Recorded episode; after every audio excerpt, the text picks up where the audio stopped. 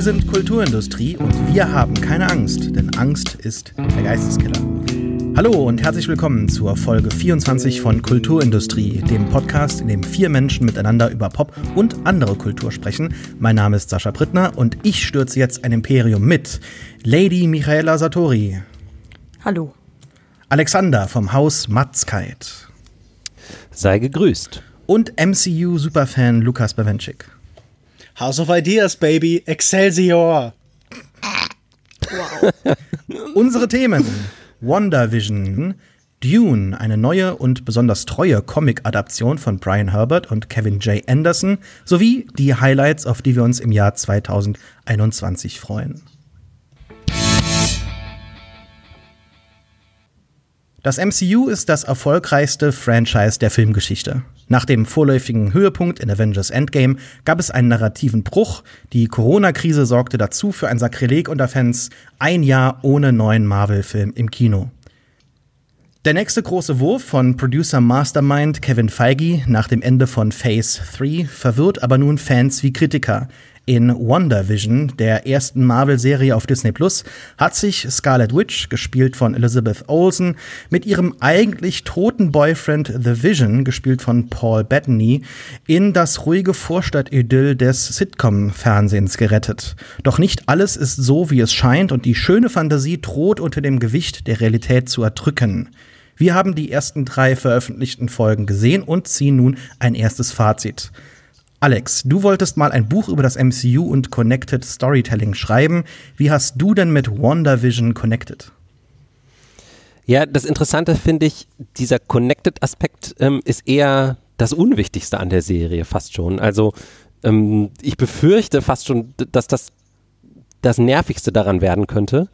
Ähm, wir haben bevor wir aufgenommen haben, ähm, in den letzten Tagen viel darüber schon diskutiert, wann das eigentlich spielt. Und ich vermute, es gibt wahrscheinlich jetzt schon 100 Artikel, ähm, die man sich ergoogeln könnte, die darüber spekulieren, ob das jetzt irgendwie ähm, zeitlich tatsächlich anschließt an alles, was bisher kam, oder ob es, ob es irgendwo dazwischen spielt. Also irgendwie zum Beispiel in dieser ähm, Welt sozusagen nach äh, dem Snap von Thanos und ähm, und dem späteren Unsnap ähm, oder wann auch immer.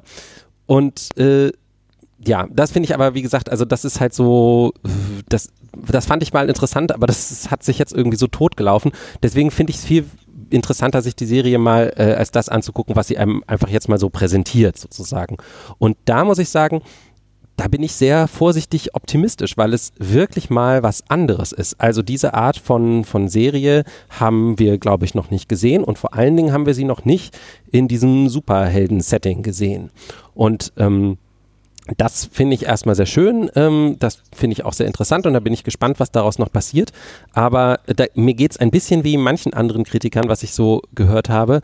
Ähm, man hat dann halt Angst davor, dass der Marvel-Effekt irgendwie doch zu groß ist und dass es dann irgendwann später, also wir wissen ja jetzt nach drei Folgen noch gar nicht viel über das größere Mysterium, was vielleicht hinter diesem Sitcom-Pastiche steckt dass, äh, dass es dann halt später noch richtig schlimm marvelig wird und einfach wieder Leute sich stundenlang die Köpfe einhauen und man sich fragt, warum man sich das anguckt. Aber äh, bisher bin ich erstmal bereit, mich drauf einzulassen. Bevor wir vielleicht zum ultimativen Takedown kommen, eine weitere leicht positiv gestimmte Meinung von Michaela? also ich muss dazu sagen, generell kann ich schon mal ankündigen, diese Folge Kulturindustrie ist wirklich die Folge, wo ich komplett ohne Kontext in die Medien, die wir äh, besprechen werden, reingeworfen wurde oder mich reingeworfen habe, denn ich habe wirklich absolut keinen Plan von diesem Marvel-Kram. Ich habe, glaube ich, äh, der letzte Marvel-Film, den ich gesehen habe, den musste ich äh, auch gezwungenermaßen für den Kulturindustrie-Podcast schauen. Und ich weiß aber auch nicht mehr, welcher das war. Und ähm, ja, habe mir diese äh, Serie angeschaut. Ich hatte wirklich gar keinen Plan. Und ich wusste auch tatsächlich nicht, äh, das habe ich erst gestern erfahren, äh, weil mir ein Kumpel das alles erklärt hat, wer Wanda ist und wer Vision ist. Ich dachte, das wären einfach komplett neue Sachen, aber dass die schon eine The Scarlet Witch, Superheldin, Antagonist, was auch immer ist, wusste ich alles gar nicht. Das heißt, ich bin wirklich komplett, äh, ich sag mal, unbefleckt an die ganze Sache rangegangen. Und ähm, ich sag mal so, die Verwirrung blieb. Ähm, mir gefällt der Aufbau, dass jede Folge in einem anderen Sitcom-Jahrzehnt spielt. Das finde ich ein nettes Gimmick und dass eben auch genau diese Aspekte, die in diesem Sitcom-Jahrzehnt waren oder generell diese Sitcom-Tropes da bedient werden. Das führte dazu, dass zum Beispiel Folge 2 unfassbar, wie die coolen Kids sagen würden, cringy war, weil der Humor wirklich Müll war.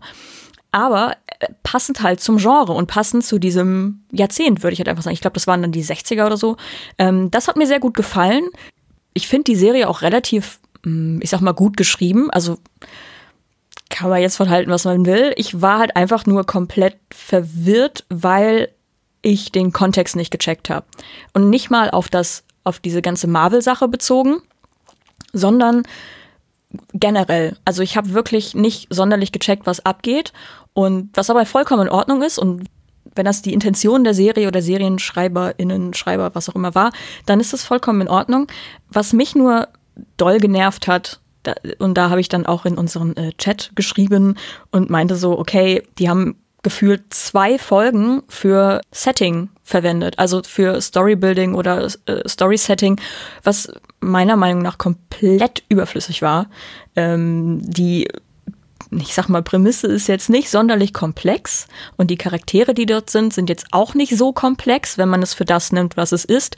Und ich habe mich dann äh, am Ende von Folge zwei ein bisschen geärgert und hatte ein bisschen das Gefühl, dass sie sich nicht entscheiden konnten, in welchem Sitcom-Jahrzehnt wollen sie anfangen und welche Folge soll der dann soll dann der Pilot werden oder so. Und man hat quasi zwei Folgen bekommen, die gefühlt beide Piloten waren. Also beides erste Folgen waren. Das hat mich ein bisschen geärgert, weil ich dann irgendwie so das Gefühl hatte, ja, komm Leute, jetzt geht mal voran mit der Story. Ich, ich weiß, da ist jetzt anscheinend noch irgendwas im Hintergrund. Das interessiert mich jetzt auch. Aber diese, dieses ganze Setting und so, das wirklich, das, das war mir ein bisschen zu much. In Folge drei haben sie ein bisschen Zahn zugelegt. Ähm, und dann fand ich, hat man noch ein bisschen mehr mm, die Dynamiken der Serie entdecken können, wie auch immer ich sag mal so, ich hab's nicht gehasst. Nicht so sehr wie den letzten Marvel-Film, den ich hierfür gucken musste. Ähm, aber, und ich, ich glaube auch einfach, weil es mich jetzt so unter den, mir unter den Fingern brennt, sagt man das so, keine Ahnung, ähm, möchte ich gerne wissen, wie es weitergeht. Und dadurch, dass es nur neun Folgen sind, denke ich mir, ja, das, das kann man sich mal geben. Das ist, das ist in Ordnung. Ähm, eigenes Disney Plus Abo würde ich mir dafür nicht holen. aber ja, ich glaube, ich würde die Serie weiterschauen. Ich, wie gesagt, nicht gehatet, ich liebe sie aber auch nicht. Lukas Bawenschik, was sagt der Funko-Pop-Enthusiast des Podcasts zur Serie? naja, wenn schon die positiven Stimmen, Sachen wie der Humor ist Müll und ich war verwirrt sagen, da bleibt mir ja eigentlich gar nicht mehr so viel Freiraum nach unten. Nein, ich, ich würde sagen, um es so runterzubrechen, das ist wie fast alles eigentlich, was Disney veröffentlicht, äh, dumm, langweilig, hässlich und böse. Jetzt, wo Disney die Gegenwart der Unterhaltung komplett dominiert, macht man sich verstärkt daran, auch die Vergangenheit zu kolonialisieren. Who controls the past, controls the future. Ich fand das ja ganz interessant. Als Joker erschien, gab es ja so ein bisschen diese Diskussion, es klang diese Sorge an, dass bestimmte Modi des Erzählens, also zum Beispiel der von New Hollywood, nur noch im Kontext, im Kostüm des Superheldenfilms daherkommen können. Und genau wie ganz viele Märchen und Mythen von Die Sieben Zwerge bis Pinocchio eben auch in der Version mit eingetragenem Warenzeichen existieren, gibt es jetzt eben auch eine Disney-Version von I Love Lucy oder der bezaubernden Genie, nur eben halt besetzt mit dem 35 oder 36 beliebtesten Avenger, ich finde das super tragisch. Ich finde ja schon Iron Man öde. Was soll ich mit Wanda und The Vision denn eigentlich tun? Ich habe auch das Gefühl, jetzt sehen wir halt, dass alles Disney werden muss. Man packt dieselben Figuren bei Disney Plus in alles rein. In fünf Jahren moderiert dann Spider-Man die Tagesschau und meine Mutter wird durch She-Hulk ersetzt. Kultur heute schlägt alles mit Ähnlichkeit und ähm, naja, ich würde auch sagen, die latente Nostalgie dieses gesamten Marvel-Franchises, die uns ja immer dekadenalte Helden so in die Gegenheit bringt, tritt hier noch konsequenter an die Oberfläche. Man hat jetzt pro Folge zwei Quellen für Nostalgie und für Referenzen. Also man kann doppelt so viele super lahme Anspielungen machen. Und äh, noch ein anderer Subtext dieses ganzen Marvel-Franchises tritt noch stärker an die Oberfläche man wünscht sich ja beim Superheldenkino immer auch so ein bisschen so eine beherrschbare, möblierte, nette Welt eingerichtet, die dann auch im ewig gleichen, kreisenden Zyklus mit denselben Figuren weitermacht und da ist man den Sitcoms ja ohnehin schon nah. Also man doppelt ja das, was ohnehin zusammengehört. Und ich habe dann das Gefühl, man, man rührt hier so ein bisschen in dieser Sitcom-Nostalgie herum, wie so Eltern im Code eines Säuglings, der den Ehering verschluckt hat. Aber man wird nicht so richtig fündig und wühlt sich dann immer weiter durch Code. Ich habe noch viel mehr zu nörgeln, aber ähm, ich glaube, hier setze ich jetzt erstmal einen Punkt. Kurze Zwischenmeldung. Alle Gags von Lukas gerade waren besser als die in WandaVision.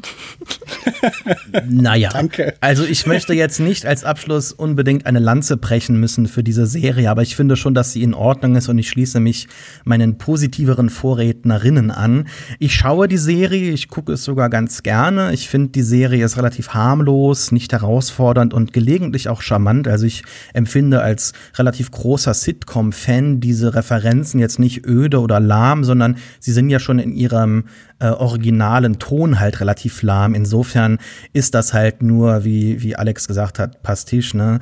Ähm, Einmal in der Woche einschalten, Kopf abschalten, finde ich eigentlich ganz in Ordnung. Es gibt jede Menge Easter Eggs für Fans en masse, wenn man sich mal auf YouTube einige Videos anschaut, 20 Minuten, richtig gut strukturiert, wird dort einem alles erklärt, was man wissen muss, zu einer einzelnen Folge, die wir, glaube ich, alle so ein bisschen ähm, im Koma wegge gebinged haben, ja. Es gibt da schon so einen übergeordneten Plot und den verstehe ich auch, glaube ich, inzwischen relativ gut oder ich kann den erahnen, auch ohne diese YouTube-Videos, aber ich empfinde es als sehr positiv, dass das dieser Sitcom doch untergeordnet ist. Also ich empfinde das nicht als Gimmick.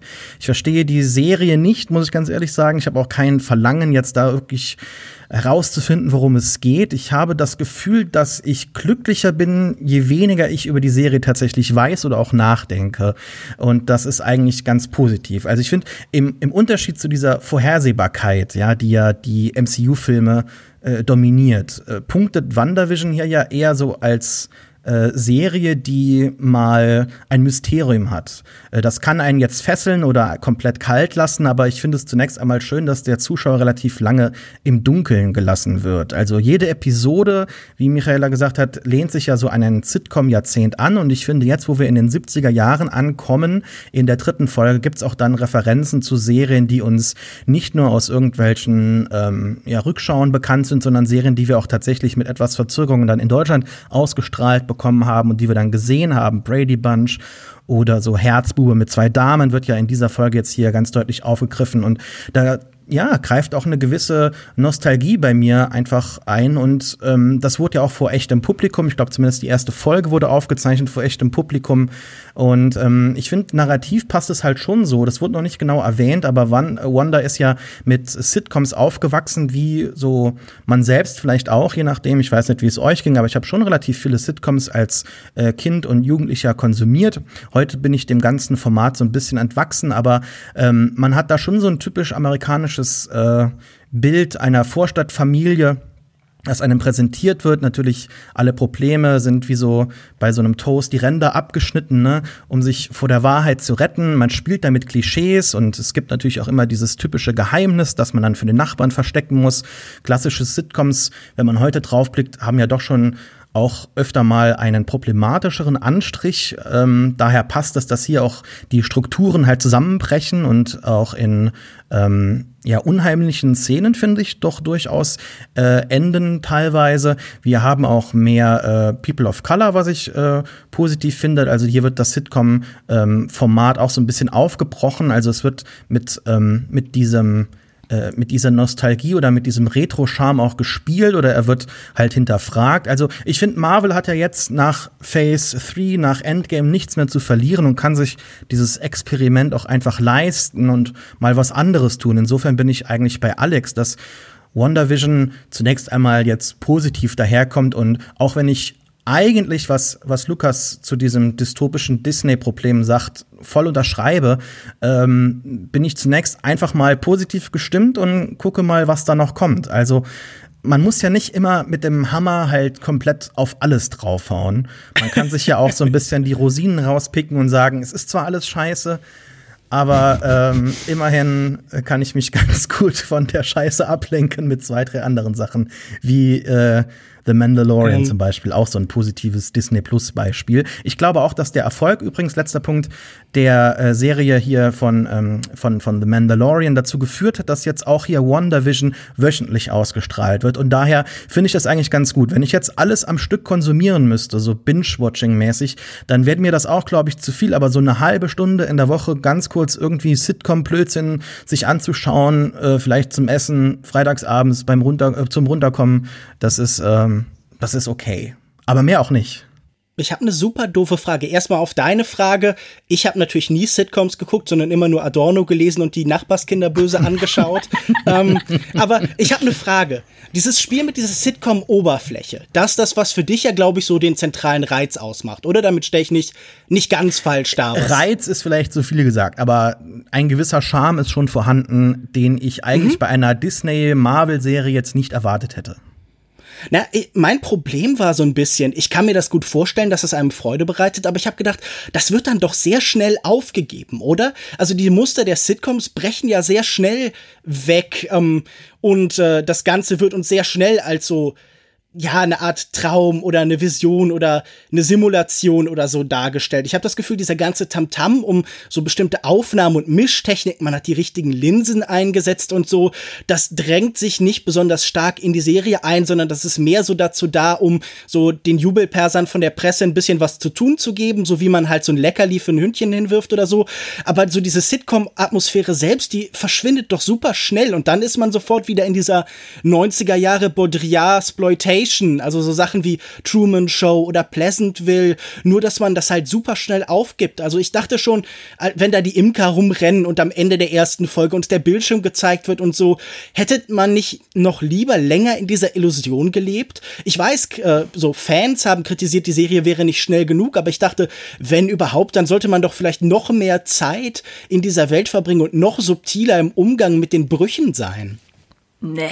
Alter, das würde ich nicht aushalten. Ähm, wirklich, also, nee, ich finde, ich finde auch, ich bin also wirklich kein Fan, aber ich fand die auch sehr, sehr langsam. Ähm, wie gesagt, ich, ich finde dieses Sitcom-Ding auch cool. Also das ist, ich glaube, davon lebt die Serie leider. Ähm, ein Punkt, den äh, Sascha angesprochen hat, dieses äh, für Fans ist das dann super spannend, weil dann so 20-minütige Videos dazu gemacht werden, um die ganzen Easter Eggs zu finden.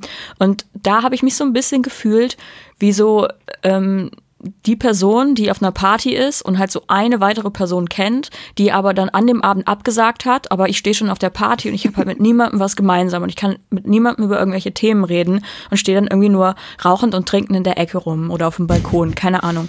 Und so habe ich mich ein bisschen gefühlt, als ich diese Serie angeschaut habe. Einfach die Tatsache, dass äh, ich ja wusste, dass es da auf jeden Fall viel zu entdecken gibt oder dass das halt so durchgeschieden ist, hat mich so ein bisschen geärgert, weil ich finde sowas eigentlich dann immer ganz schön. Also ich freue mich für die Leute, die so auf dieses Marvel-Universe äh, stehen und so, dass die halt jetzt gerade viel zu entdecken haben und diese ganzen Gimmicks entdecken. Und ein Kumpel von mir hat mir halt voll viele Sachen erklärt, dass auch in diesen Werbepausen quasi, also diesen fiktiven Werbungen, die da kommen, auch so Major Hints äh, gedroppt werden, die ich halt einfach nicht gecheckt habe. Also ich habe gecheckt, ja, okay, diese Werbung, auch wieder nettes Gimmick und so, weil aus der Zeit entstammend, aber da, ich, da musste ja noch irgendwas hinter sein oder so. Und ich habe das halt alles nicht verstanden, bis ein Kumpel mir das erklärt hat, worauf das anspielt. Und ich dachte so, ach so, jetzt verstehe ich das. So, und dann habe ich mich immer so ein bisschen geärgert und halt außen vor gefühlt.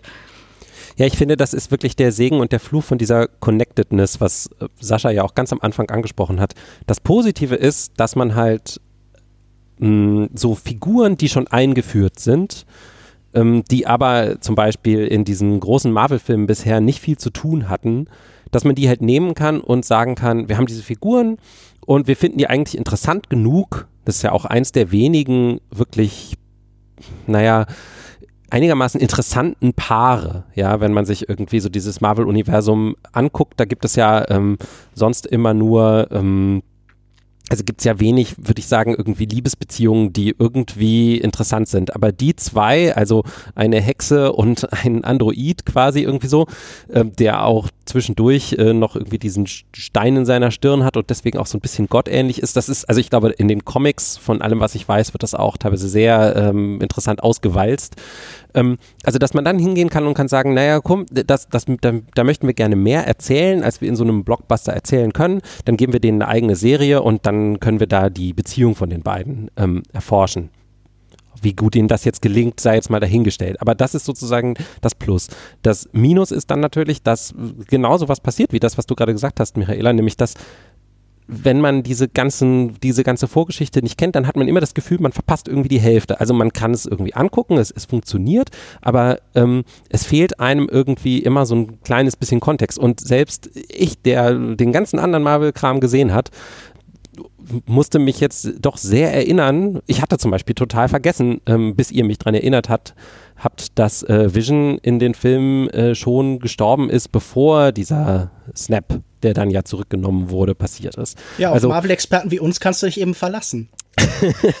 ja, nee, aber ich, also das, das ist das, was ich daran interessant finde. Ich, ich finde es immer das Interessanteste, diese Art von Projekten sich anzuschauen. Äh, natürlich kann man da, sag ich mal, absolute ähm, Qualitätskriterien anlegen und dann hat man wahrscheinlich meistens das Problem, dass man sagt, ja gut, ähm, genau wie Lukas das zu Recht äh, feststellt, das ist jetzt nichts Großartiges, aber ähm, natürlich ist es schon irgendwie interessant im, im Rahmen eben von, von diesem Franchise erzählen, was heute so die dominante Kulturform aus Hollywood ist, zu schauen, okay, was wird da an neuen Grenzen ausgelotet, was wird da an neuen Sachen möglich gemacht? Und dafür finde ich das tatsächlich eine der äh, Sachen, wo sich Marvel bisher am weitesten vorgewagt hat von dem, was es so bisher gab. Bei allen anderen Sachen, sie haben uns damals versucht, äh, Captain America, The Winter Soldier als Spionagefilm zu verkaufen, das war totaler Quatsch, ja. Also das passiert irgendwas die ersten 20 Minuten so und dann ähm, generiert das alles in so ein, in so ein großes äh, Schlachtfest und das gleiche mit äh, so anderen Sachen wie Thor Ragnarok oder ähm, weiß nicht. Die, was noch am ehesten rausstecht, sind vielleicht die Ant-Man-Filme. Das sind wirklich einfach nur ganz gute Action-Comedies, finde ich. Aber ja, also grundsätzlich hat das Marvel Cinematic Universe einem immer dieses Versprechen gemacht, dass jeder Film anders sein würde, aber im Endeffekt sind sie alle das Gleiche. Und hier habe ich bisher tatsächlich wirklich das Gefühl, dass es mal was anderes ist, weil es stilistisch ähm, schon wirklich doch bisher deutlich abweicht von allem, was wir bisher gesehen haben. Und ich bin einfach sehr gespannt. Jetzt haben wir noch, ich glaube, fünf Folgen vor uns, richtig? Sechs. 6, was da noch passiert. Na, was mich zumindest ein bisschen genau. beruhigt, ja, ich, das ist mir einfach, das ist ein Thema, das liegt mir am Herzen. Ich glaube, das hat man auch gemerkt. Nein, was mich so ein bisschen beruhigt vielleicht zu, zu dieser Frage der Disney-Hegemonie ist, dass diese Serie die etwas nachstellt, das ja ganz einfache Mittel hat, also wirklich Bühnen mit Kulissen und so. Oft hätte man das ja beiseite schieben können bei den meisten aus den 50ern, 60ern, 70ern dass das wahnsinnig teuer ist. Also das kostet ja auch wieder äh, große zweistellige Millionenbeträge, um derart einfache Mittel so zu simulieren. Und das gibt mir das Gefühl, zumindest ist Disney äh, oder Marvel so sehr als Struktur verhärtet, dass sie nicht in jeden kleinsten Bereich kommen, ohne dafür super viel Geld auszugeben. Ähm, ich muss übrigens auch sagen, dass ich mindestens dreimal gelacht habe einmal bei dem Versuch zusammen mit Michaela zu entziffern, was genau da jetzt passiert ist über, äh, über WhatsApp. Das war sehr witzig. Dann als die allen Ernstes versucht haben, einen Witz über die prüden 50er Jahre oder 60er Jahre zu machen mit diesen Betten am Anfang, da dachte ich, ja Moment, Marvel, ihr macht doch genau das Gleiche. Also ihr seid halt, ihr zeigt dadurch doch nur, dass ihr ideologisch genau auf demselben Level seid wie diese 50er hier. Und ich musste jedes Mal lachen, wenn ich festgestellt habe, dass der Abspann sieben Minuten lang ist. Sieben Minuten. Das stimmt. Das ist völlig absurd. Man denkt immer, die Folge wäre vorbei, also ähm, und beziehungsweise man denkt, die Folge wäre 30 Minuten lang, aber in Wirklichkeit ist sie halt doch nur 23 Minuten lang, weil doch so viel Abspann kommt, ja. Das fand ich auf jeden Fall auch mega gut, weil ich dann dachte, boah, ist das noch lang und dann merkte ich, ach nee, da ist Abspann, ja, da kann ich überspringen. Ich weiß nicht, ob wir die Diskussion noch so lange ziehen sollten, aber äh, gerade Sascha, weil du das auch gesagt hattest, ähm, ich muss ja persönlich sagen, mir bedeuten diese Serien, die bisher da kamen, alle nichts. Also ähm, I Love Lucy, ich habe gerade erst nochmal ähm, darüber was gehört, ist wirklich ja eine bahnbrechende Serie in den USA gewesen. Also die haben eigentlich Fernsehen neu erfunden. Bis, bis dahin wurde, das wurde auf Film gedreht, das war bis dahin total ähm, unerhört. Äh, es war ein, ähm, eine ein Paar, das äh, der Mann war äh, Kubaner und die Frau war eine äh, rothaarige Amerikanerin, also weiße Amerikanerin und ähm, das war also irgendwie ungewöhnlich und vieles, vieles mehr. Also das, die, diese Show hat wirklich äh, wahnsinnig was, äh, was verändert im amerikanischen Fernsehen. Aber ich habe davon noch nie eine Folge gesehen und ich habe das halt nicht als Kind irgendwie im Fernsehen gesehen. Mein Sitcom-Wissen fängt irgendwann vielleicht Mitte der 80er an und selbst da bin ich nicht so besonders bewandert. Ähm, würde das uns, würde das noch mehr bei uns funktionieren, wenn es äh, zum Beispiel was Deutsches wäre und es wären deutsche Serien, was weiß ich, ähm, Raumpatrouille Orion und dann später Forsthaus Falkenau. Forsthaus Falkenau oder die Lindenstraße oder sowas? Macht das, irgend, macht das irgendwas mit der Serie, dass das halt alles diese rein amerikanische, äh, dieses rein amerikanische äh, Gedächtnis ist sozusagen? Also ich glaube schon. Ich äh, bin jetzt selber noch am überlegen. Ich finde die Frage sehr äh, spannend und interessant und man sollte da wahrscheinlich länger drüber überlegen als jetzt irgendwie so fünf Sekunden. Aber ähm, wie die Serie jetzt auch so die Jahrzehnte halt tatsächlich aufzeichnet ähm, und darstellt, finde ich eigentlich doch schon äh, sehr reizvoll. Also jetzt doch noch irgendwie. Also ich möchte jetzt doch noch eine Lanze für die Serie brechen. Ich finde, dass die Effekte ähm, auch jetzt nicht irgendwie teuer aussehen, sondern es ist sehr viel praktisch gelöst. Ähm, also selbst die Superhelden-Effekte, wenn Vision irgendwie super schnell läuft in der dritten Folge, empfand ich das jetzt eher so als ein typisches Sitcom-Element, als dass jetzt ein Superheld da seine Fähigkeit einsetzt. Es ist alles sehr auf Oldschool getrimmt und gemacht und ich habe auch schon das Gefühl, dass zum Beispiel durch die verschiedenen Elemente in den Häusern ähm, dort eine bestimmte amerikanische Identität halt auch heraufbeschwört und aufgezeichnet wird. Ob das jetzt so positiv ist, wie Lukas das angedacht hat am Anfang, ich weiß es nicht, äh, wenn das halt Disney jetzt diktiert, aber ich denke mir auch, wo entsteht der Schaden, wenn jetzt so eine kleine Superheldenserie auf einem Streamingdienst, die wahrscheinlich in zwei Jahren abgesetzt ist und der keiner mehr nachlacht oder so, ähm, wo ist der Schaden? Ne? Also ähm, auch wenn sich das Haus so ein bisschen verändert, ähm, wenn die Kostüme sich verändern, die Haarstile, die Intro-Sequenzen, ähm, die typische Treppe, die dort im Haus runtergeht, so dieses ähm, äh, zweistöckige typische Vorstadthaus. Also äh, ich finde schon, dass da eine gewisse deutliche amerikanische Identität äh, festgehalten wird, die aber sowieso schon in den Sitcoms halt über die Jahrzehnte dokumentiert wurde und die man auch, denke ich, kritisch hinterfragen sollte. Insofern ist das jetzt so ein bisschen Greatest Hits, aber also ich finde schon, dass, dass halt das ähm, der hauptsächliche Stoff dieser Serie ist und auch sein sollte. Ich denke nicht, dass wir warten sollten, dass da jetzt irgendwie noch mehr passiert und sich dieser übergeordnete Plot auflöst und wir endlich halt ähm, ja mehr von, von, vom MCU sehen. Ähm, das muss man der Serie, glaube ich, schon so ein bisschen hochhalten nach drei Folgen. Ich kann mich natürlich jetzt auch irren. Bei The Mandalorian in der zweiten Staffel haben wir nur von acht Folgen im Trailer die ersten vier gesehen. Vielleicht entwickelt sich alles jetzt auch bei WandaVision noch ähm, viel krasser halt hin zu dem MCU-Stil. Aber wir haben bereits im Trailer äh, bestimmte äh, äh, Kostüme und, und Frisuren von, von ähm, Elizabeth Olsen gesehen und das wird halt tatsächlich bis in die 2010er halt noch fortgeführt. Ob das sich jetzt an eine Episode halt immer richtet oder, oder sklavisch halt eben bindet, das weiß ich nicht. Aber ich weiß nicht, also ich habe das Gefühl, da könnte schon noch ein bisschen mehr wachsen. Ich weiß jetzt nicht, ob ich deine Frage beantwortet habe, aber das sind noch so Gedanken, die ich noch unbedingt draus haben wollte ich habe halt das Gefühl, die Korrespondenz, die die Serie antritt mit diesen Serien, ist dann doch sehr oberflächlich. Also die Feststellung ist ja dann in Teilen. aber Sitcoms sind ja oberflächlich. Ja, nein, Moment, aber das heißt ja nicht, dass die Analyse von Sitcoms oberflächlich sein muss. Zu sagen, hey, guck mal, die waren damals aber ganz schön spießig und engstirnig und äh, auch politisch ja. oder was zum Beispiel den Umgang mit bestimmten anderen Ethnizitäten angeht oder so, da war da nicht alles im Rein. Das ist ja nun keine große Erkenntnis. Also aber mein Punkt ich frage ich, ich glaube nicht, dass es der Serie um eine Analyse geht.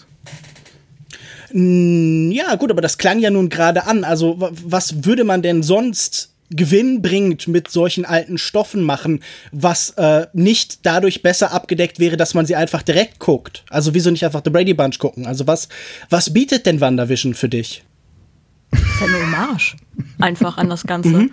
So, so verstehe ich es halt. Also mhm. als wirklich äh, Hommage an Fernsehgeschichte und Sitcom-Geschichte. Ich meine, das geht ja sogar so weit, dass es ja nicht nur Sitcoms selbst und ihre Inhalte und die, wie sie geschrieben sind, so ähm, homagiert, sagt man das so, sondern dass äh, sogar so, dass es so Meta wird, zum Beispiel, wie sie in der dritten Folge ähm, so ganz typisch Sitcom-mäßig äh, einen Schwangerschaftsbauch versteckt. Also das ist das, was halt immer Schauspielerinnen machen mhm. mussten, die äh, in diesen Sitcoms dann schwanger wurden, aber deren Charakter war nicht schwanger. Das heißt, diese ganzen Klischee-Verdeckungsversuche ähm, mit ähm, keine Ahnung, einer Obstschale, einem großen Mantel und sowas. Das fand ich dann irgendwie auch ganz, ja, ganz nett und ganz niedlich. Also, dass dann auch ein bisschen so drüber gegangen wird, also doch wieder eine Metaebene gebrochen wird, wie ja auch in der Serie immer wieder mit etwas gebrochen wird. Vielleicht ist es gerade zu viel ähm, rein interpretiert in äh, nee, ich Serie, das auch aber so. ähm, das ähm, fand ich eigentlich ganz nett. Ich bin halt einfach an dem Punkt, wo ich mich frage, liegt denn inhärenter Wert in einer Hommage? Weil ich ganz viele Dinge ja auch zum Beispiel mag, die sehr alt sind oder die nicht mehr aktuell sind. Und ich wünsche mir an nichts davon eine Hommage. Immer wenn es zum Beispiel im Kino wieder eine Hommage an das Kino und an seine goldene Ära äh, gedreht wird, da denke ich mir, nein, bitte nicht, da renne ich schreiend davon und äh, sage ihnen, die sollen doch bitte einfach auch ein bisschen in die Zukunft schauen. Und ich, ich, ich verstehe, dass man irgendwie im Glanz der Vergangenheit auch immer eine gewisse Freude findet, aber ich kann das einfach nicht als Wert an sich begreifen, sondern ich möchte, dass was damit gemacht wird, dass man damit eigene neue Pfade findet. Und ich habe das Gefühl, das findet hier einfach sehr losgelöst von dieser Sitcom-Ebene statt. Aber na gut, ich glaube, wir. Da haben wir einfach, glaube ich, ein unterschiedliches Kunstverständnis. Nee, klar. Äh, ich, du möchtest. Halt das sollte jedem klar sein. Ja, das ist, das ist natürlich klar, aber ich finde es auch manchmal einfach in Ordnung, wenn Kunst äh, zufriedenstellt oder einen berührt. Ähm, wobei ich jetzt nicht also, auf, dieses, ja. auf das reduziert mhm. werden möchte, aber ich glaube, ähm, da hast du vielleicht auch einen anderen Ansatz jetzt, äh, als, als dass die Serie dem irgendwie gerecht werden könnte oder auch mhm. wollen würde, glaube ich. Also, das ist das Problem. Ich, ich will nur kurz noch mal einwerfen, also unterhalten und berühren lasse ich mich natürlich auch gerne. Das ist nur halt bei das wissen äh, WandaVision leider nicht passiert. Lukas, wir wissen, dass du dich gerne berühren lässt. Haben wir ähm, noch etwas? Wow. Möchte ja, ich habe noch, noch einen. Äh, äh, ungern. Ähm, oh, danke. Lukas, wir haben uns schon nicht berührt, als wir in der gleichen Stadt gelebt haben. Das, ähm, das stimmt wohl. Ich finde, reicht äh, als ähm, Kommentar dazu. Ja, ehrlich gesagt haben wir uns noch nicht mal gesehen bislang. Also. Exakt, genau. Also es kann auch gut sein, dass du eigentlich eine Taube, drei Tauben in einem Trenchcoat bist und ähm, hier mit uns Podcast. Ich meine, was? So ein Unsinn. Ähm, was ich eigentlich noch sagen wollte, ist, dass ja eigentlich, wenn wir uns die Prämisse unseres Podcasts anschauen, dass wir über Pop und andere Kultur sprechen, greift ja Wonder Vision äh, diesen großen Aspekt der Popkultur auf. Und dafür ähm, glaube ich, mag ich die Serie dann. Also eben popkulturelle Referenzen, auch wenn es äh, der Sitcom-Bereich ist, mit dem ich persönlich nicht so viel am Hut habe, aber ähm, eben dann finde ich wiederum, äh, das hat es seine Daseinsberechtigung als Hommage. Aber ansonsten äh, bin ich ähnlicher Ansicht wie Lukas, dass meistens o Hommage nicht sein muss. Okay, WandaVision läuft aktuell wöchentlich auf Disney Plus und wir haben noch sechs Folgen vor uns. Das Jahr 2020 jetzt in unserer Januarfolge rückblickend war auf unterschiedlichste Art und Weise für uns alle sehr schwierig und hart natürlich. Mit großer Hoffnung und Erleichterung, so habe ich es zumindest vernommen, ähm, brachten wir alle jetzt den Jahreswechsel hinter uns. Nach dem ersten Monat im neuen Jahr stellt sich jetzt jedoch langsam so ein bisschen die bittere Erkenntnis ein, dass der Weg zurück zur Normalität noch etwas länger wird als gedacht und wahrscheinlich sich noch ja, dieses Jahr hinziehen wird. Trotzdem wollen wir mal wagemutig nach vorne blicken und unsere persönlichen Highlights festhalten, auf die wir uns im Jahr 2021 besonders freuen und die uns hoffentlich dieses Jahr auch etwas erträglicher machen. Lukas Bawenschik, was sind deine Vorfreude-Highlights? Ich äh, fange mal mit einem Projekt an, das ursprünglich ein Film werden sollte und jetzt wohl als Serie erscheint. Und zwar geht es um, naja, eine Produktion eines meiner absoluten Lieblingsregisseurinnen und äh, der hat seit sieben Jahren nichts mehr gemacht. Das ist Wong Kar Wai und der arbeitet gerade an der Serie Blossoms oder Blossoms Shanghai.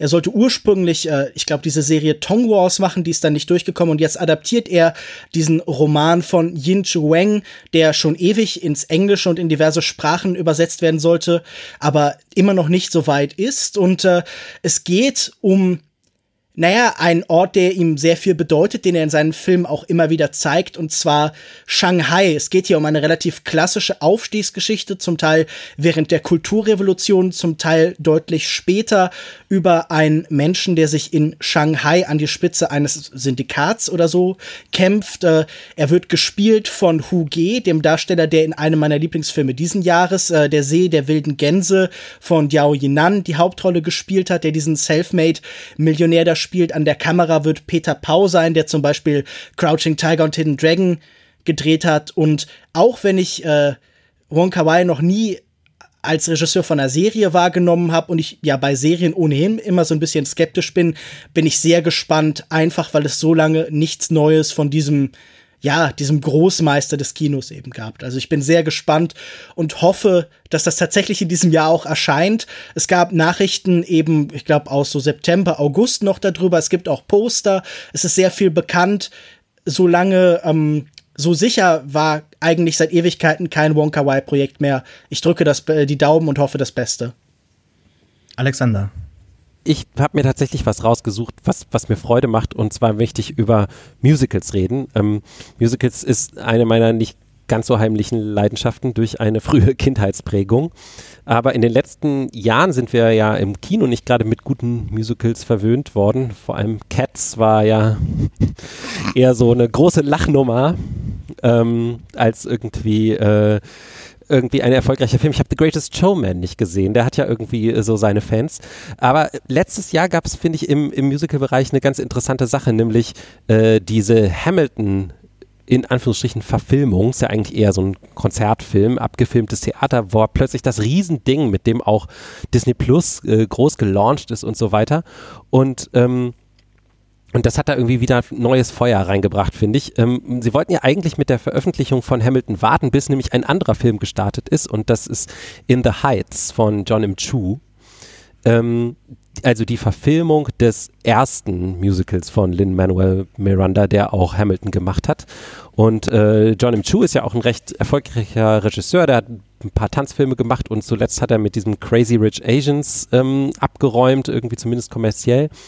Ähm, und äh, ja, auf In the Heights freue ich mich erstmal. Also der soll im Sommer kommen jetzt. Ähm, ich habe versucht, in das Cast-Album reinzuhören, aber ich finde das auf Dauer immer zu anstrengend, ohne das Musical zu kennen. Da habe ich bei Hamilton damals eine große Ausnahme gemacht, weil da der Hype wirklich irgendwie unerträglich wurde irgendwann.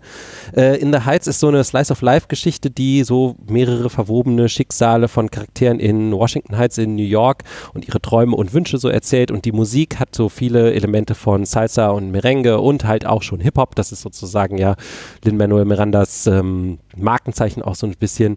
Und ähm, da bin ich gespannt. Und ähnliche Geschichte dann im Dezember äh, letztes Jahr sollte er eigentlich starten und wurde dann auch um ein Jahr verschoben, äh, ist äh, Steven Spielbergs Version von West Side Story. Also Steven Spielberg hat sich aus irgendeinem Grund in den Kopf gesetzt, ähm, West Side Story noch einmal zu verfilmen. Äh, ich weiß nicht warum. Viele Leute haben sich das, glaube ich, auch schon gefragt. Das Original, dieser Film von 1961, ist so ikonisch. Er hat auch äh, die ganz berühmte Choreografie von Jerome Robbins, äh, diesem berühmten Choreogra Choreografen. Und ich liebe diesen Film bei allen Problemen, den der sozusagen rückblickend mit Rassismus und solchen Dingen hat, natürlich äh, schon sehr, vor allen Dingen auch die Musik. Und ich frage mich wirklich, was Spielberg dem hinzuzufügen hat. Ähm, ich weiß noch nichts über den Film. Es gibt bisher nur ein Foto. Es spielen kaum Stars mit. Also die Hauptrolle wird von Ansel Elgort gespielt, aber das kann man jetzt auch nicht wirklich als Star bezeichnen. Es bleibt auch ein Period Piece. Ähm, es sieht nicht so aus, als hätte Spielberg vor, das irgendwie groß zu transformieren. Äh, die Aussage von ähm, dem Drehbuchautor ähm, Tony Kushner ist, dass dass sie sich sehr stark auf das Original-Bühnenstück irgendwie zurückbesinnen wollen. Aber ich bin doch irgendwie gespannt, was man da noch visuell mehr rausholen kann. Und die Musik und die Geschichte, die ja so eine klassische Romeo und Julia-Geschichte ist eigentlich, sind einfach unsterblich gut. Also deswegen freue ich mich 2021 als das Jahr der Musicals äh, in the Heights im Juni und West Side Story im Dezember. Hoffen wir, dass sie auch wirklich ins Kino kommen. Hoffe ich auch. Michaela, worauf freust du dich? Ich habe so einiges, auf das ich mich freue. Ähm, also zum einen natürlich der neue Detektiv Conan-Film, der ähm, eigentlich letztes Jahr im April rauskommen sollte, dann aber wegen ähm, Dr. Rona äh, verschoben wurde. Und äh, der kommt jetzt äh, dieses Jahr im April in die japanischen Kinos Fingers Crossed und dann auch schon Ende Mai in die deutschen Kinos. Dann musikalisch hat uns Lord ein neues Album versprochen.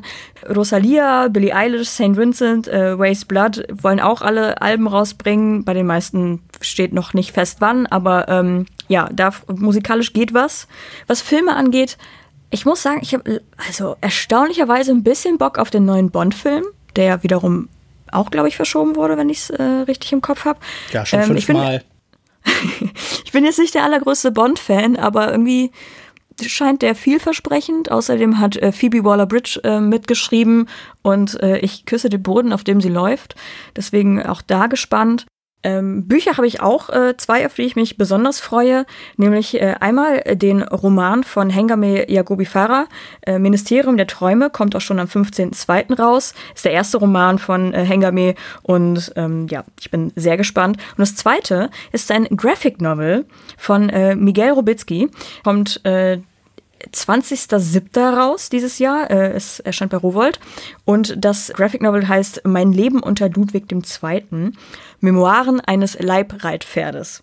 Ja, ist quasi so eine Art Biografie über Ludwig II. Seine Geschichte wird erzählt aus der Sicht seines Pferdes. Allein die Idee ist einfach ultra funny und ich bin mir auch tausend Prozent sicher, dass Miguel das auch sehr witzig hinbekommt. Ähm, und ja, ich bin sehr hyped auf äh, dieses Graphic Novel. Lukas, du hast noch ein paar Sachen uns zu erzählen, auf die du auch gehypt bist.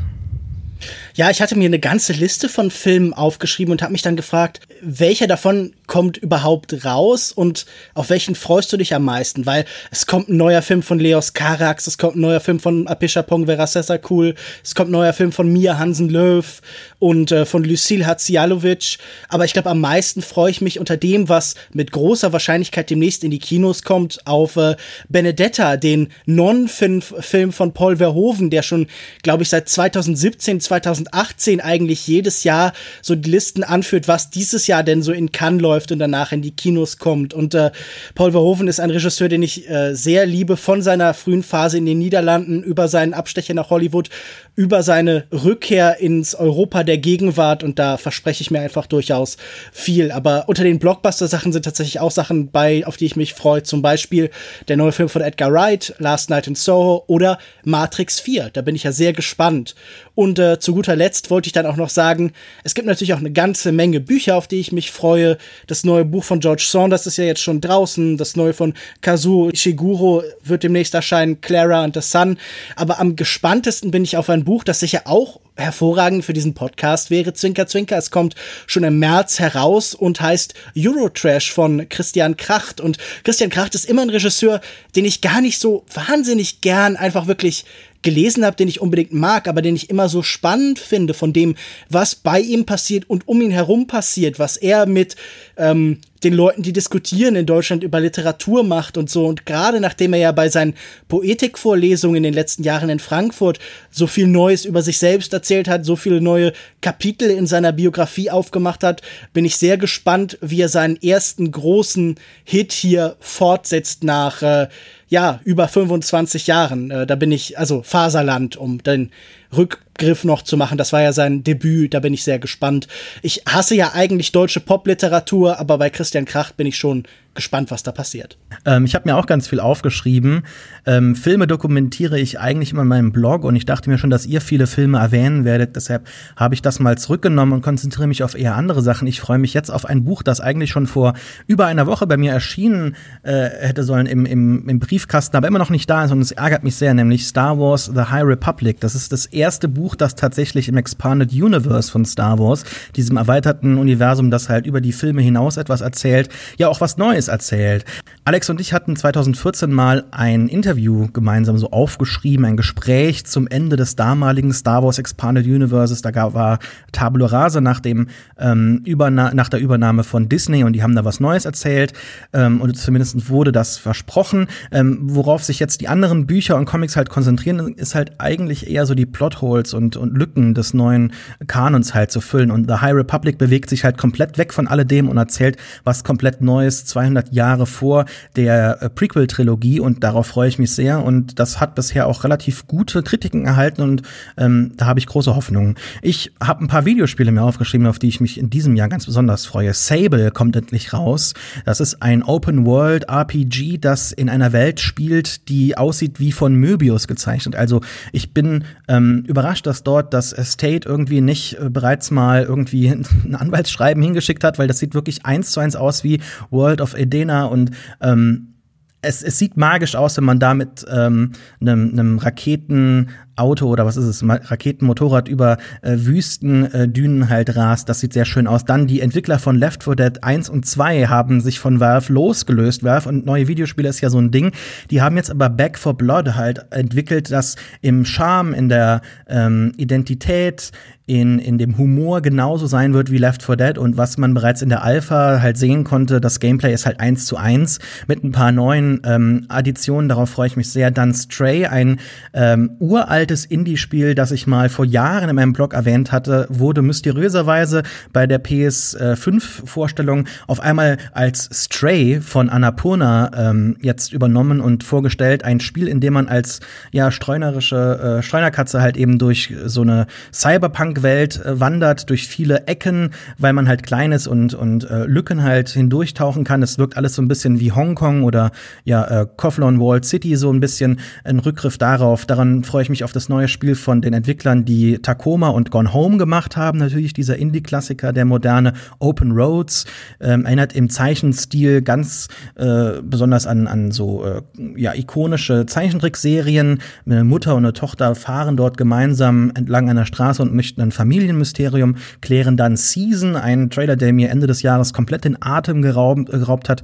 Ein Spiel, in dem scheinbar irgendwie eine Generation 100 Jahre lang lebt und dann gemeinsam die, die nächste Generation zeugt, die dann aber nur so eine äh, Jahreszeit irgendwie am Leben ist und man spielt dann halt eine Figur, die halt sich bewusst ist, dass sie bald stirbt oder nicht weiter leben kann, aber man fährt dort wirklich durch eine Welt, die mich wirklich genauso erinnert wie an, an Ghibli-Filme, wenn dort irgendeine Figur auf einem Fahrrad irgendwo entlangfährt und äh, was das Gameplay angeht und die Mechaniken soll man anscheinend per ähm, so, so Mid-Century, also 20th Century Te Technologie, so alte ähm, Super 8 Kameras oder ähm, halt analoge Kameras oder über, über, ähm, über Blatt Papier und Stift halt die Welt irgendwie so äh, festhalten für sich selbst kreativ und das ist halt vom Setting her einfach, was mich total anspricht. Dann was anderes, was mich anspricht, äh, Horizon Forbidden West. Ich weiß nicht, ob das dieses Jahr rauskommt, aber Horizon Zero Dawn hat mir sehr gut gefallen, auch jetzt nicht nur was das Gameplay oder die Welt angeht, sondern ich habe damals einen Artikel drüber geschrieben, was jetzt so so einige Videospiele über den Klimawandel aussagen und da bin ich gespannt, was das Sequel noch hat. Und dann ganz kurz ein paar äh, Serien, die mich ähm, in diesem Jahr hoffentlich begeistern werden. Einmal hätten wir da Foundation, neue Apple Plus Serie, die Adaption von ja der großen äh, äh, Trilogie, die dort äh, ja jetzt seit, seit Jahrzehnten halt hochgehalten wird und wahrscheinlich irgendwie was was Großartiges sein könnte, so Game of Thrones in Space. Und jetzt hat Apple Plus noch langweiliger ist als Dune übrigens. ja, ja, ja, ja. ich, ich hoffe, dass Apple Plus da relativ viel Geld reingesteckt hat. Der Trailer verspricht das zumindest mal. Das könnte was richtig Gutes werden. Was anderes auf Apple Plus, was mich viel mehr begeistert, ist For All Mankind, eine Serie, die die Frage stellt, was wäre denn passiert, wenn die Amerikaner äh, nicht zuerst auf dem Mond gewesen wären, sondern die Russen. Also der ähm, das, das Space Race wird ähm, wird weiter gedacht und ähm, da ja so hangelt sich die Serie zuerst an so ein paar normalen Sachen, erwartbaren äh, alternativen ähm, Events halt entlang und denkt halt jetzt die Sachen komplett neu ähm, in der zweiten Staffel gibt es jetzt einen äh, Sprung von über zehn Jahren in die 80er, also Höhepunkt des Kalten Krieges. Wie hätte da eventuell der Kalte Krieg auf dem Mond ausgesehen? Da sehen wir jetzt halt unterschiedliche Stationen von Astronauten, die sich auch dann eventuell bekriegen. Also die Frage steht halt jetzt ähm, offen. Ne? Gibt es einen Kalten Krieg, einen atomaren Krieg durch eine Konfrontation auf dem Mond? Äh, ist natürlich für mich, wer mich kennt, einfach ein Hammerding. Und dann ganz kurz noch zwei Sachen erwähnt. Atlanta da wird vielleicht eine dritte Staffel dieses Jahr rauskommen. Wir haben die zweite Staffel reviewed, wäre vielleicht für uns ein Ding. Und dann endlich mein absoluter Lieblingscomic Number One neben The Walking Dead, Why the Last Man. Eine ultra lange Geschichte von äh, verfehlten Adaptionen, Produktionshölle und so weiter. Endet jetzt endlich in einer Serie, die jetzt leider nicht mehr Michael Green, den Autoren von Blade Runner äh, 2049 hat und so weiter, aber die, glaube ich, vielleicht gar nicht so schlecht werden könnte. Ich habe große Hoffnung. Why the Last Man, eine Serie, in der ähm, alle männlichen ähm, äh, Lebewesen aussterben, nur noch ähm, einer übrig bleibt und dann halt in der Welt von Frauen halt ähm, ja seinen Weg finden muss. Ich glaube, das ist vielleicht jetzt ganz gut, dass es so lange gedauert hat, weil jetzt hat die Serie vielleicht mehr auszusagen als vor vielleicht zehn Jahren. Dune. Muss ich noch mehr sagen? Frank Herberts Epos erzählt eine der einflussreichsten, größten und besten Geschichten des Science-Fiction-Genres, wenn nicht sogar der gesamten Literatur. Ende letzten Jahres hätte uns eigentlich eine neue Verfilmung von Regisseur Denis Villeneuve erwartet, der die Adaption als Traumprojekt bezeichnet. Der Traum platzte jetzt nicht, musste aber um ein Jahr verschoben werden, womit eine neue Comic-Veröffentlichung von Brian Herbert, dem Sohn von Frank, und Kevin J. Anderson etwas verloren wirkt. Dune, der Comic, ist kein Movie-Tie-In, sondern wollte parallel zur Filmveröffentlichung den Roman in drei Teilen ganz getreu, Kapitel für Kapitel, in Panels von Raoul Allen und Patricia Martin adaptieren. Michaela, du hast weder mit dem Buch noch mit dem Film von David Lynch, dem mehrteiligen Spielfilm oder der TV-Serie bisher Erfahrung gemacht und blickst mit frischen blauen Augen auf Arrakis. Wie hat dir denn der Comic gefallen? Ähm, ich check jetzt erst, nachdem ich äh, heute den Comic gelesen hatte, die blaue Augen-Referenz, äh, muss ich dazu sagen, ja, ich, es stimmt, wie ich äh, eingangs schon gesagt hatte, äh, die große Folge von Mireille hat überhaupt keinen Plan von dem, was abgeht. Ich bin kein großer Science-Fiction-Fan, deswegen ist auch äh, Dune komplett an mir vorbeigegangen. Ich habe nur mitbekommen, dass es eine, dass es einen Film geben wird, weil ähm, ich Pressebilder davon gesehen hatte und da natürlich äh, Everybody's äh, Dreamboy Timothy Chalamet bei ist. Und ähm, nur deswegen wusste ich, dass etwas existiert, das Dune heißt. Und ich habe mir diesen, äh, dieses Graphic Novel dann äh, durchgelesen. Und ich muss auch sagen, ich habe echt sehr lange wieder nichts gecheckt. Und ähm, war kurz ein bisschen frustriert, weil ich mir so dachte, boah, Alter, was geht hier ab? Ich dachte auch sehr lange, dass ähm, dass es, dass es da um zwei Protagonisten geht, warum auch immer. Also ich habe nicht gecheckt, dass es die gleiche Person ist. Irgendwie, also ich bin eigentlich versiert, was, was Comics und äh, Manga angeht und so, aber ich habe irgendwie nicht gecheckt, dass das einfach verschiedene Figuren sind zum Teil. Wirklich, einfach, ich war verwirrt.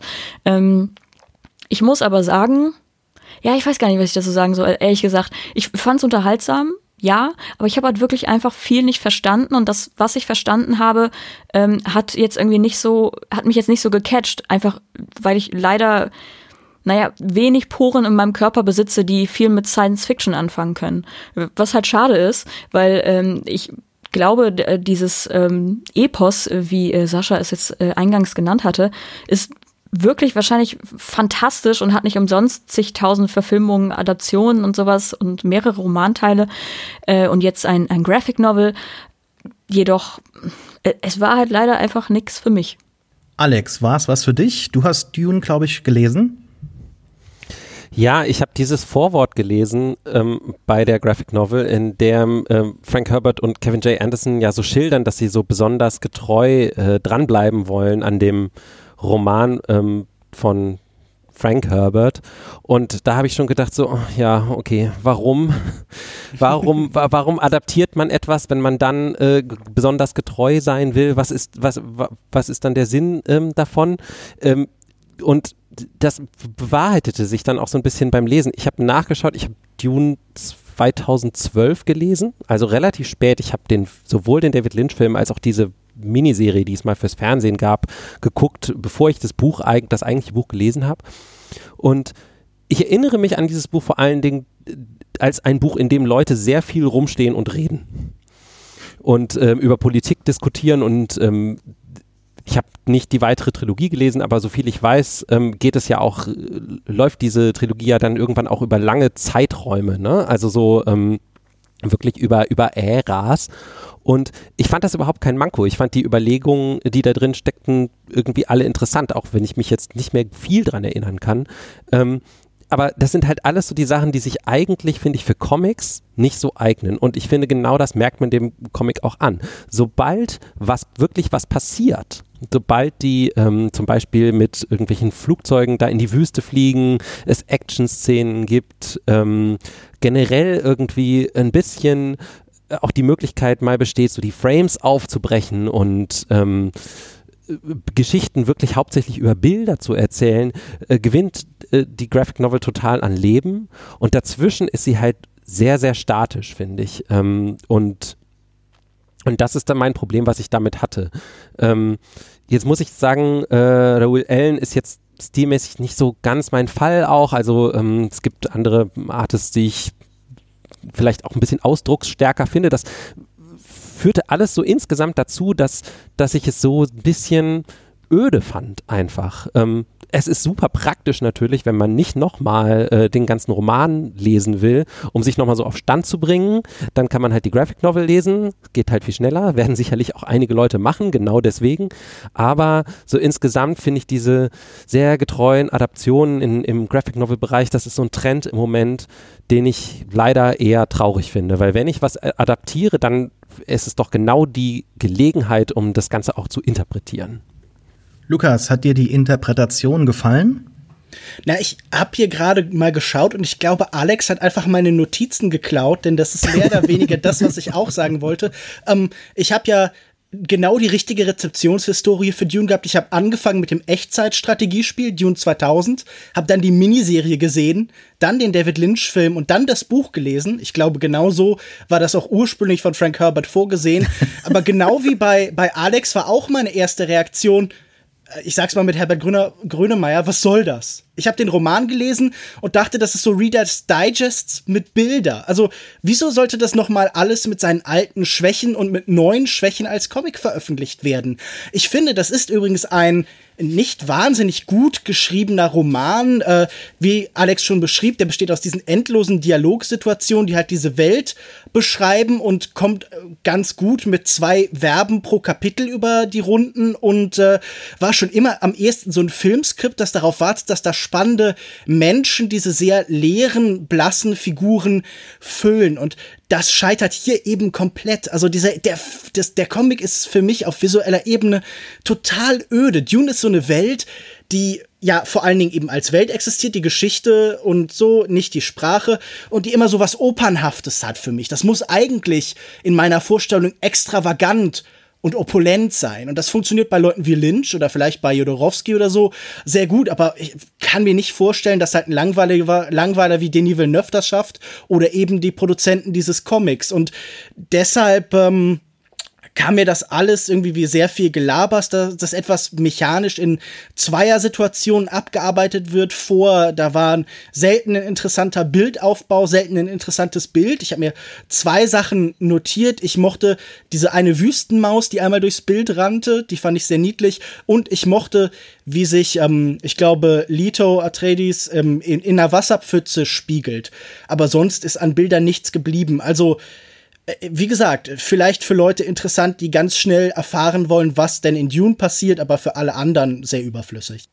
Puh, ähm, ich habe ein äh, adaptiertes Zitat für euch, um meine Meinung einzuführen. Ich habe mir aufgeschrieben: I must not hype. Hype is the comic killer. Hype is the little death that brings total disappointment. ähm, ich habe auch das Buch erst später gelesen. Ähm, in Anschluss an die damalige Sci-Fi-Serie war das, glaube ich. Den David mhm. Lynch-Film habe ich nie gesehen. Und ansonsten habe ich mich auch relativ ähm, lange jetzt nicht mit Dune beschäftigt, weshalb viele der Ereignisse so in den Hintergrund ähm, gerückt sind. Und da, daher habe ich mich sehr auf den Comic auch jetzt gefreut, weil ich habe mich eigentlich auf den Film gefreut, der jetzt verschoben wurde.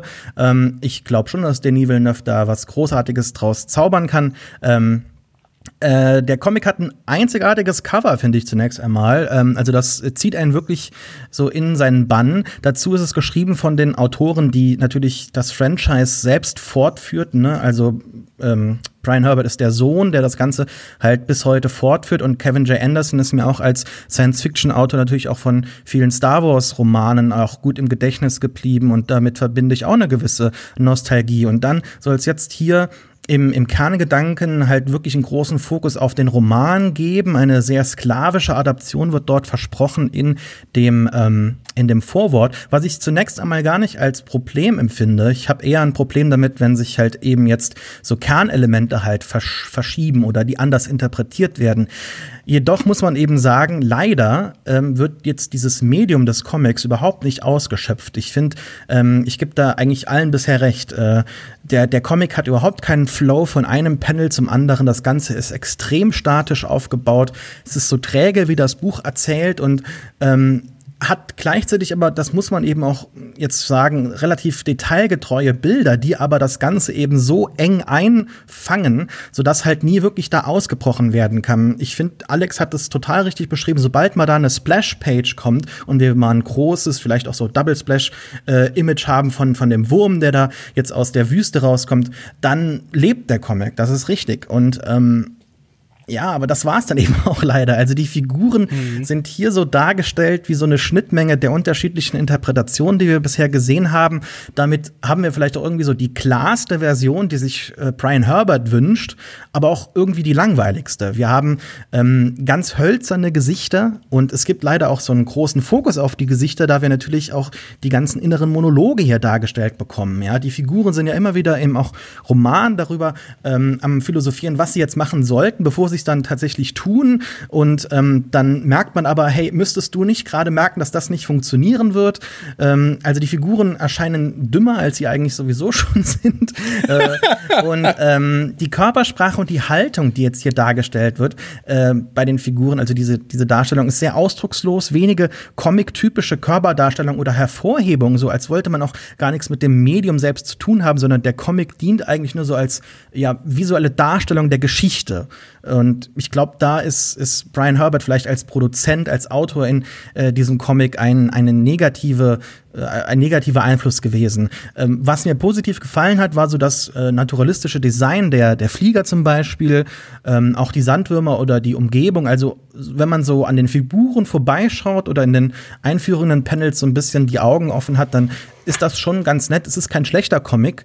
Ähm, aber keiner, der jetzt dem bekannten Buch irgendwie so ebenbürtig das Wasser reicht in seinem Medium. Natürlich ist Dune an sich auch ähm, eine, das hat Lukas eben gesagt, eine ja mit mit Fehlern oder eine fehlerhafte äh, eine fehlerhaft erzählte Geschichte, ja, also, aber trotzdem, Dune an sich, was die Ideen angeht, ist natürlich äh, Klassiker und immer noch wichtig, ne? hat einen sehr negativen Blick auf die Menschheit, die selbst ja in, in, tausenden Jahren ihren Fehlern nicht davonlaufen kann, selbst wenn wir zu den Sternen halt fliehen. Religion ist ein wichtiger Punkt, Ökologie, Kapitalismus und auch hier sehen wir auch im, ähm, im Comic-Bereich das, äh, bereits das, das große Worldbuilding, das ja dann die ganzen weiteren Reihen halt angestoßen hat. Also insofern es ist dann doch irgendwie eine ganz gute Repräsentation des Buchs wiederum, ähm, das ja auch nur, gebe ich euch recht, so der Gedankenanstoß ist für das Ganze, was vielleicht folgen könnte.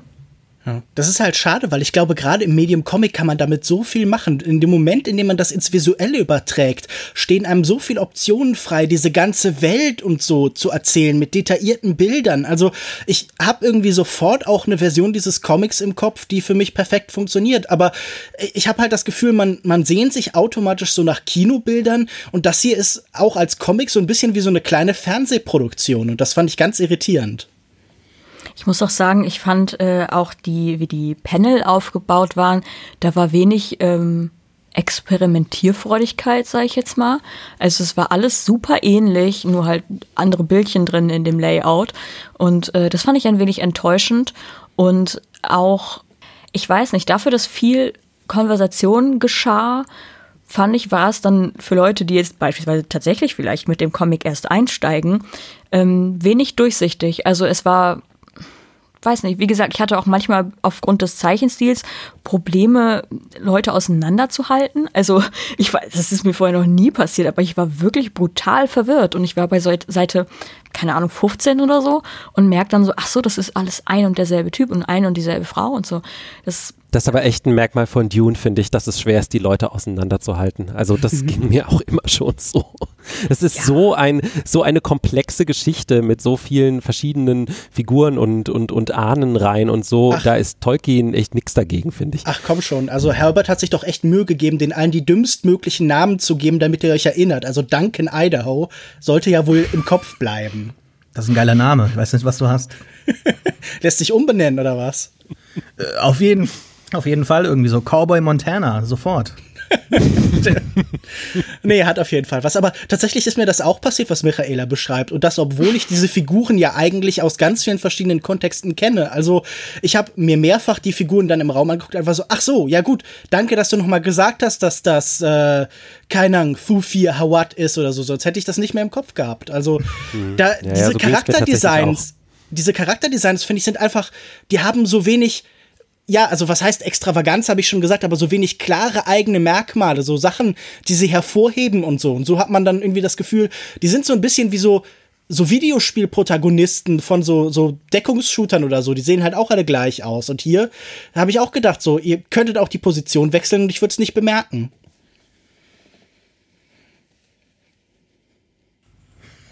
Ist die, ist die Diskussion jetzt gestorben?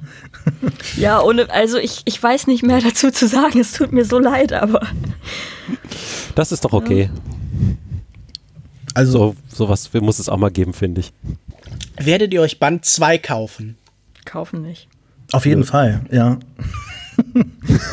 ja, nee, ich, ich sammle, äh, was heißt ich sammle? Also ich kaufe sehr viele Splitter-Comics ich bin ein großer Fan dieses Verlags und der programmatischen Aufstellung und auch dem Fokus auf Fantasy und Sci-Fi und habe hier jede Menge von denen und die sehen halt sehr schön auch aus so im Regal. Ich ähm, hatte jetzt zum Geburtstag oder Weihnachten mir von Sci-Fi Classics Dune gewünscht und auch bekommen, aber noch nicht angefangen, weil ich da ähm, den Film abwarten wollte und jetzt steht das da so unberührt im Regal rum mhm. und ich glaube, dass jetzt vielleicht so bis Dezember, wenn dann der Film rauskommt, rauskommt, ähm, diese Serie, ich weiß jetzt nicht, wann, wann der nächste Teil rauskommt, aber ähm, dass das halt so als Alternative mich begleiten wird bis zum Film und dann gucke ich mir mal an, ob ich vielleicht doch noch mal den Roman im Anschluss lesen möchte.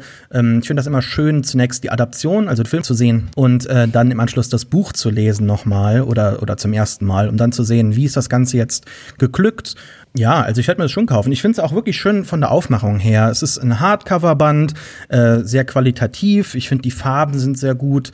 Der Druck ist gelungen. Es gibt bei mir jetzt keine Fehler oder sowas. Und wie gesagt, das Cover ist schön, kann man sich auch irgendwie hm. prominenter ins Regal stellen.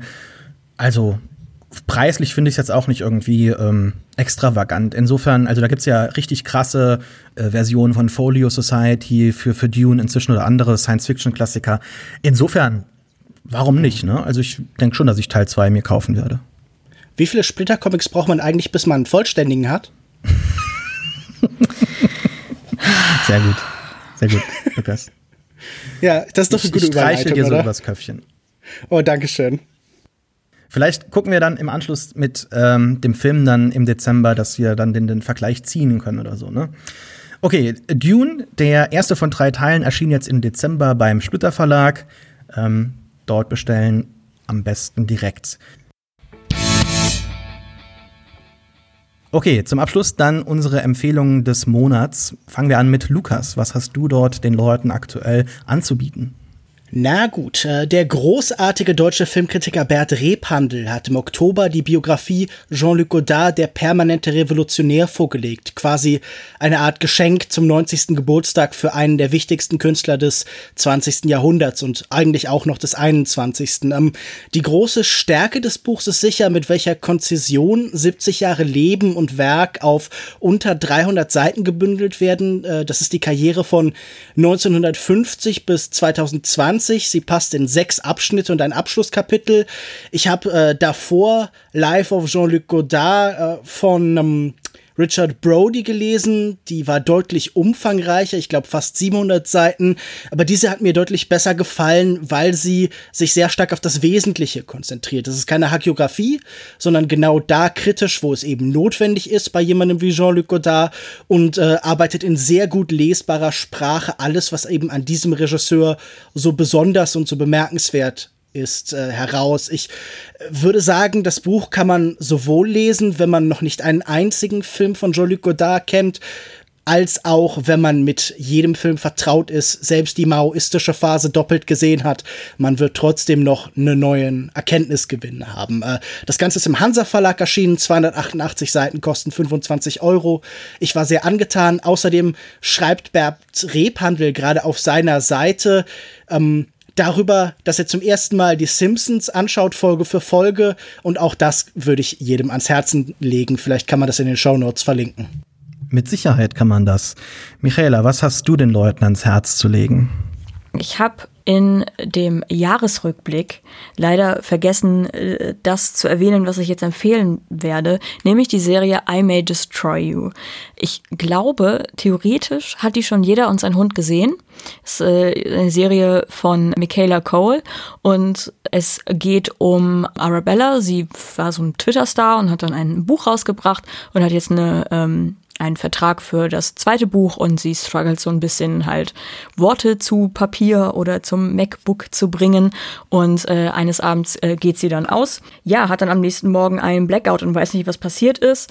Da halt äh, Trigger Warning, wer sie braucht, ähm, vielleicht auch bestenfalls googeln, aber es geht so im Groben um ähm, sexuelle Übergriffe und ja, das Ganze ist aber, glaube ich, so eine Art Comedy-Drama. Also es ist eine Comedy-Drama, äh, britische Serie, ist tragisch, lustig, ähm, fantastisch geschrieben.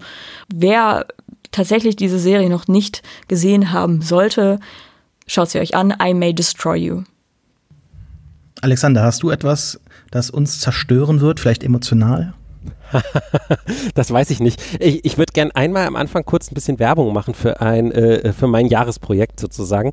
Ähm, ich habe natürlich ähm, irgendwann gedacht, so, oh, ja, jetzt ein Kind und so, ich komme kaum mehr zum Lesen. Ähm, und irgendwann habe ich festgestellt, vor allem jetzt, wo mein Kind so ein kleines bisschen älter ist, dass ich schon relativ viel lese, aber halt keine Bücher für Erwachsene, sondern ich lese einfach wahnsinnig viel vor. Und ähm, deswegen habe ich mich entschieden, alle ähm, alle Bücher, die ich vorlese, die ich ab diesem Jahr sozusagen neu vorlese, ähm, kurz zu rezensieren. Und das mache ich auf Goodreads. Ja, ich weiß, ist leider eine Amazon-Seite. Es gibt jetzt so langsam irgendwelche Alternativen auch dazu. Aber äh, genau, äh, das wollte ich nur sagen. Vielleicht können wir mein Goodreads-Profil dann auch verlinken. Ähm, ich freue mich über Rückmeldungen, falls ihr dann, also es gibt schöne Bücher und es gibt leider auch furchtbare Kinderbücher und ich versuche sie ähm, alle zu besprechen.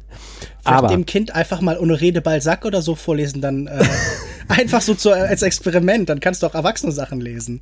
Ja, das merkt keiner ähm, wenn der, also im Moment ist es noch sehr stark Bilder fixiert, deswegen da funktioniert es, glaube ich, noch nicht. Ja, gibt bestimmt eine äh, Kafka-Ausgabe mit Bildern. genau. Ey, ich finde es so funny, dieses Projekt aber von Lukas. Wirklich, wie er einfach so Kinderbücher hatet. So, ja, das war trocken, das war eine Beleidigung mhm. an die Literatur. Mhm. Also diese also. Raupe als Metapher für den Kapitalismus. Sie frisst sich durch das alles hat Kafka besser gemacht. Äh, genau. Also, hey, damit macht ja. Wolfgang M. Schmidt schon seit Jahren viel Geld. ja. ähm, aber tatsächlich ist meine eigentliche Empfehlung auch ähm, ein, ein, ein Buch, ähm, beziehungsweise ich habe mir irgendwann gesagt, dass ich eigentlich keine Buchzyklen mehr lesen will. Ähm, das ist ja in der Fantasy und Science Fiction sehr üblich und so als, vor allen Dingen als Teenager habe ich da sehr viel Zeit rein versenkt.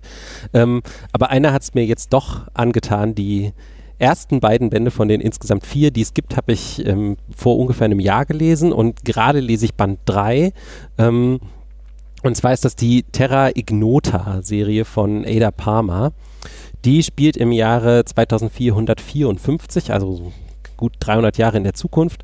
Und was mich da von Anfang an begeistert hat, ist die Zukunftsvision, die da drin steckt. Das ist also vor allen Dingen eine soziale Utopie, würde ich mal sagen. Es ist so ein bisschen, als wäre äh, Lennons Imagine so ein bisschen wahr geworden. Ja, man erfährt äh, anfangs sehr wenig. Das Buch ähm, lebt sehr davon, dass, dass man erstmal reingeworfen wird in die Welt und, und nicht so große Expositionsdumps bekommt, sondern äh, das kommt erst so später Stück für Stück. Ähm, aber es gab irgendwann mal einen großen religiösen Krieg, so ungefähr 100 Jahre von unserer Zukunft und danach hat sich die Menschheit so insgesamt neu sortiert. Es gibt eigentlich keine Religion mehr, es gibt keine Staaten mehr.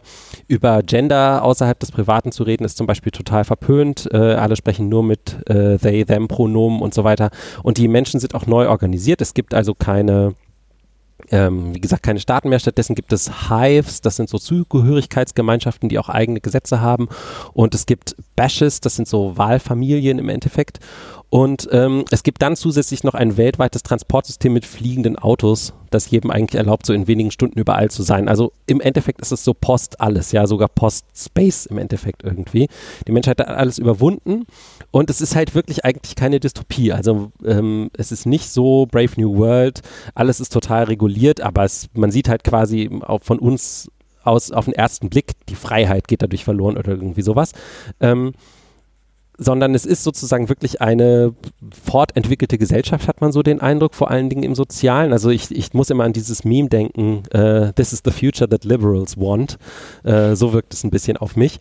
Aber äh, die Bücher erforschen halt über eine Reihe von Ereignissen, die nur in wenigen Tagen, also eigentlich glaube ich insgesamt sogar nur zwei Wochen passieren, welche Schattenseiten das Ganze dann doch hat und vor allen Dingen, was es braucht, um diese Welt aus dem Gleichgewicht zu bringen. Und das ist ähm, das ist einfach toll zu lesen. Äh, die Autorin Ada Palmer ist Historikerin, auch äh, also College-Professorin und auch sogar noch historische Musikerin.